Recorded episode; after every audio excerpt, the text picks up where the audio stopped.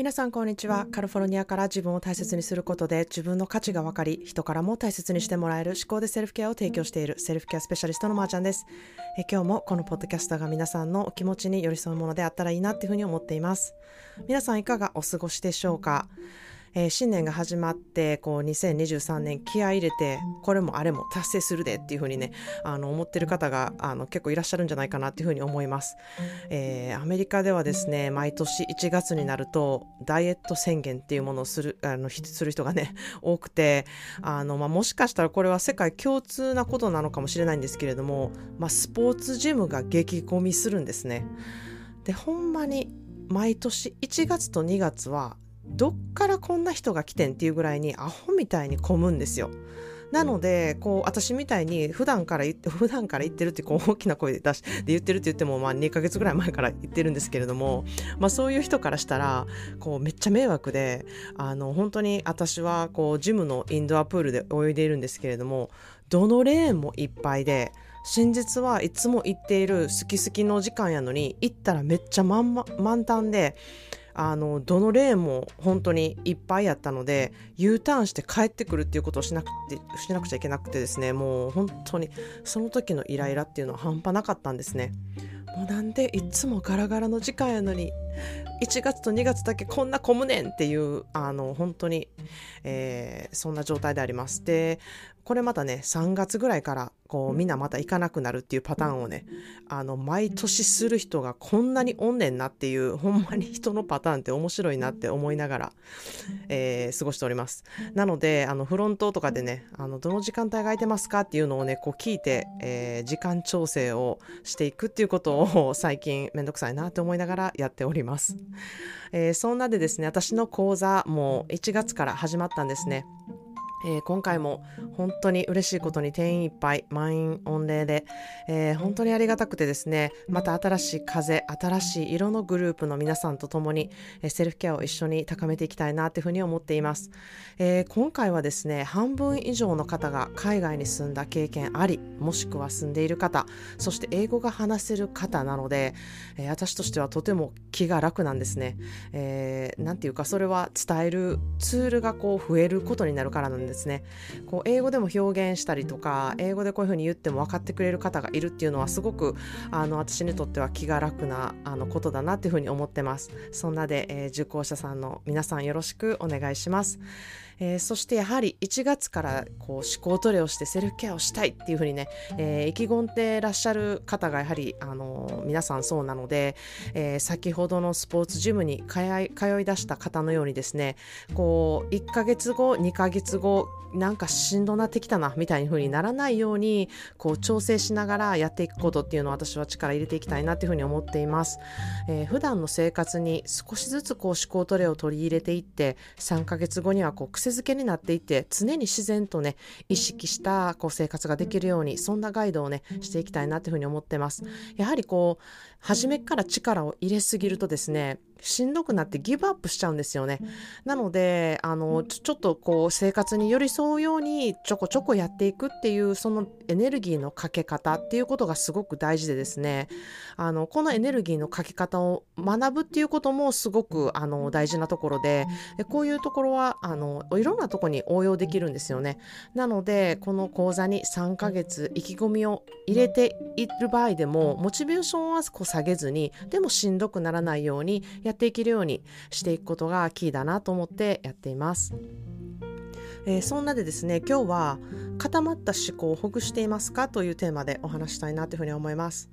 えー、まあ私の強みというものは柔らかい思考だなっていうふうに思っているんですけれども、まあ、それでもね、あのー、私の思考は柔らかいから最高やねんみたいな感じじゃなくてですねまだまだ本当に学ぶことがたくさん多くてこういろんな方とコンサルをしているとなるほどなそんな視点があるのかとか、えー、なるほどなそんな考え方があるんだなって思うことがたくくさんあるんですね。それはやはり人はそれぞれ本当に違う考え方をしているからなんですね。そこをまず知ることってすごく大きいと思うんですよね。人はえー、まずそれぞれ違う考え方を持っているみんな一緒じゃないっていうとこですね自分は必ず一つ違う考え方をするそこがまずベースにあると、えー、自分はどうしたいのかっていうことをね考えるちょっとあのクッションができるんですよね。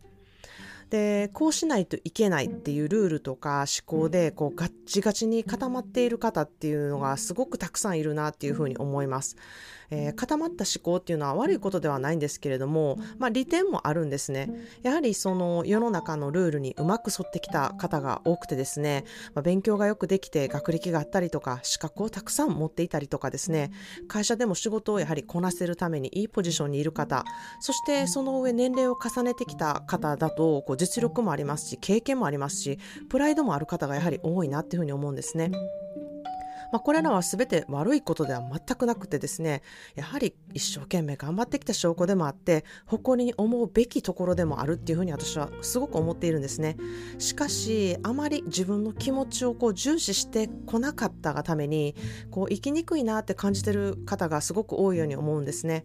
頭ではこうした方がいいとかこうした方が要領よくこなせるっていうところがむちゃくちゃ見えるがためにですね自分の気持ちは後回しにして優先するところがこう効率よくすることだったりとか生産性を良くするためっていう方に気持ちがすごく重視するので、うん、大概こうあの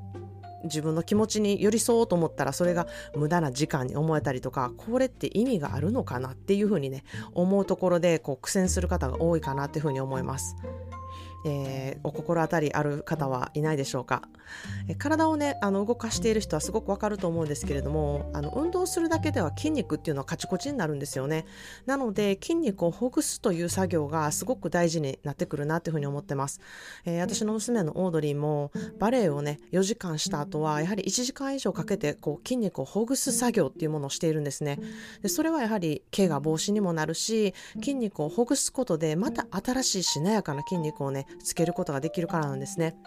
で私もあの水泳をした後は体をほぐす作業っていうものをしているんですね。そうすると今使った筋肉がこうほぐれて固まった感がなくって、えー、ちょっとストレッチをした後のあの感じになるんですね。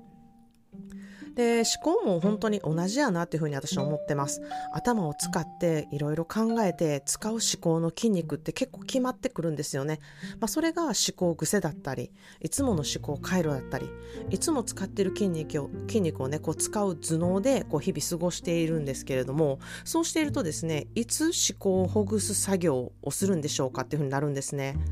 まあメディテーションをすることもあのほぐすっていう一つかなっていうふうに思いがちなんですけれどもも私はメディテーションはちょっと思考をほぐすっていうよりかはちょっと休めることだっていうふうに思っているんですね。なのでちょっとほぐす作業とは違うんじゃないかなっていうふうに思ってます。